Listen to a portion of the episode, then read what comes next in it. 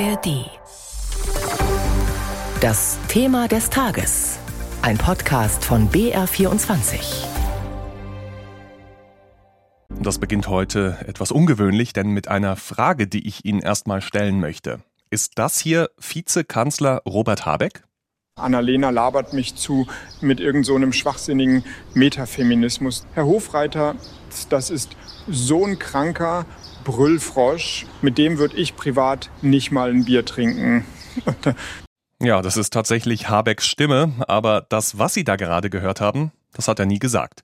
Das Ganze ist ein sogenannter Deepfake, der im Netz kursiert, erzeugt mit künstlicher Intelligenz.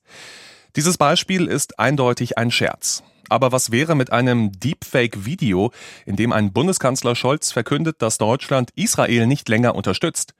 Die Folgen könnten immens sein.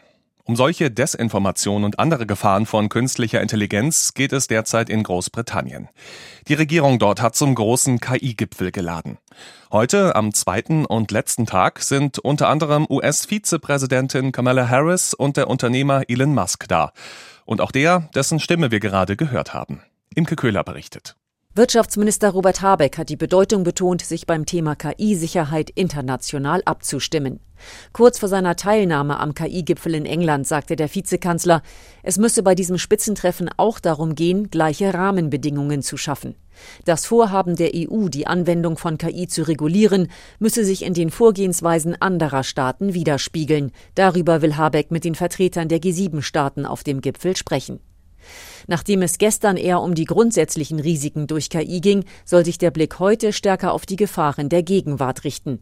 Dabei dürfte es auch um die Frage gehen, wie sich Demokratien vor dem Missbrauch von KI schützen können, etwa vor der Verbreitung von sogenannten Deepfakes, also realistisch wirkenden Medieninhalten, die aber KI generiert sind und nicht die Wahrheit abbilden. Und wir schauen jetzt im BR24-Thema des Tages ebenfalls genauer auf die Frage, was bedeutet KI für unsere Sicherheit als Gefahr und als Chance?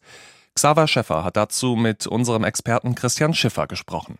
Der Physiker Stephen Hawking hat vor zehn Jahren ja eine extrem düstere Prophezeiung gemacht. Nämlich die Entwicklung vollständiger KI könnte das Ende der Menschheit bedeuten. Könnte es tatsächlich zu so einem Untergangsszenario kommen? Das glaube ich nicht. Und ich persönlich finde solche Warnungen auch immer ein bisschen schrill.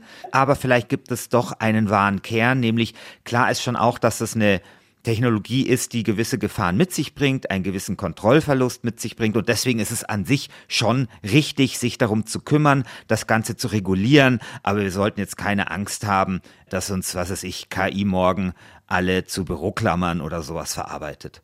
Stichwort Gefahren. Um, um Deepfakes und Desinformation ging es hier ja gerade schon kurz im Thema des Tages. Inwiefern bedroht denn KI aktuell schon unsere Sicherheit? Also insofern, als dass sie natürlich im Alltag schon eingesetzt wird, um beispielsweise Leute zu betrügen. Also ein Phänomen, das vor allem in den letzten Wochen aufkam, ist, dass KI benutzt wird, um zum Beispiel die Stimme von Menschen zu klonen, zum Beispiel die Menschen von Freunden oder Angehörigen. Und es ist tatsächlich schon passiert, dass Leute Sprachnachrichten bekommen haben, dachten, es sei die Tochter, die darum gebeten hat, Geld zu überweisen. Und am Ende stellt sich heraus, nein, das war gar nicht die Tochter, sondern es war die Stimme der Tochter, die durch KI sozusagen geklont worden ist. Ein anderes Thema sind ja Cyberattacken. Kommt denn da KI schon zum Einsatz? Also davon kann man natürlich ausgehen, weil KI wird ja ohnehin benutzt, um zum Beispiel Programmierern beim Programmieren zu helfen. Ja, also Microsoft beispielsweise hat ein Programm, das heißt Copilot, hilft einem beim Programmieren.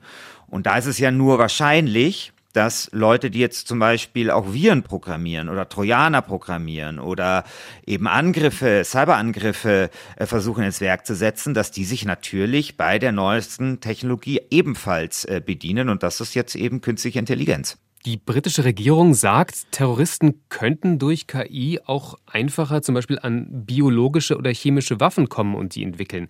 Wie denn das? Inwiefern? Naja, KI wird ja heute schon eingesetzt, um zum Beispiel Medikamente äh, zu entwickeln. Also diese Systeme werden mit vielen, vielen Daten gefüttert und das KI-System kann daran dann herausfinden, was vielleicht ein Medikament ist, was man ja entwickeln könnte, um dann Krankheiten zu heilen. Das Problem ist natürlich, dass dieses Prinzip sich nicht nur für Medikamente eignet, sondern im Prinzip auch für das exakte Gegenteil. Also nämlich zum Beispiel chemische Waffen. Allerdings ist es natürlich so, dass nur weil man ein Rezept hat für eine chemische Waffe, man jetzt nicht einfach sofort in den Supermarkt gehen kann, um dann irgendwie diese chemische Waffe herzustellen. Und insofern heißt eben die Tatsache, dass das theoretisch möglich ist, nicht, dass es praktisch in die Tat umgesetzt wird. Heute früh hat ja auch Bundesinnenministerin Faeser die Bedrohung durch KI erwähnt. Sie hat aber auch gesagt, es ist immer gut, dann diese Technologie auch als Staat dann so einzusetzen, dass wir ähm, damit auch die Erfolge dann haben gegen diejenigen, die sie dann benutzen für sich. Heißt das, der Staat kann sich mit Hilfe von KI auch selbst besser schützen? Ja, bestimmt. Also das ist ja bei allen Technologien so, dass das immer so ein Wettlauf ist zwischen denjenigen, die Böses im Schilde führen und denjenigen, die versuchen, das zu verhindern. Und das ist bei künstlicher Intelligenz nicht anders. Und Natürlich wird künstliche Intelligenz auch helfen, beispielsweise größere Datenmengen zu durchsuchen, was sicherlich für Ermittlungsbehörden vielleicht von Vorteil sein kann. Ich denke nur, dass es da dann natürlich auch immer wichtig ist, sagen wir mal, die Balance zwischen, sage ich jetzt mal, dem, was wir so unter Überwachung kennen und dem, was wir unter individuellen Freiheitsrechten kennen, dann eben nicht allzu sehr ins Ungleichgewicht zu bringen. Die USA haben ja schon vorgelegt, was Schutzmechanismen angeht. Ein Präsidentenerlass sieht vor, dass Programme mit KI gemeldet werden müssen, wenn sie potenziell gefährlich sind für die nationale Sicherheit, für die Wirtschaft oder für die Gesundheit. Wie weit ist denn Europa da? Ja, Europa arbeitet an genau sowas ähnlichem auch. Ne? Also Europa möchte KI regulieren und äh, man stellt sich das so vor, dass es einfach verschiedene Töpfe, Risikotöpfe gibt. Also es gibt dann KI-Anwendungen, die sind sehr risikobehaftet und dann gibt es Hochrisikoanwendungen. Und die ganz risikoreichen, die werden dann komplett verboten. Die weniger risikoreichen, da gibt's dann Auflagen, also Transparenzauflagen zum Beispiel. Und so versucht man, künstliche Intelligenz zu regulieren. Ich finde, das ist ein guter Versuch. Sowas kann man dann, glaube ich, auch immer noch mal nachjustieren. Insofern, auch wenn es dann vielleicht nicht der Weisheit letzter Schluss ist, ist es zumindest der Einstieg in eine Regulierung. Christian Schiffer war das zu künstlicher Intelligenz als Sicherheitsrisiko. Heute auch Thema beim Abschlusstag der KI-Konferenz in Großbritannien.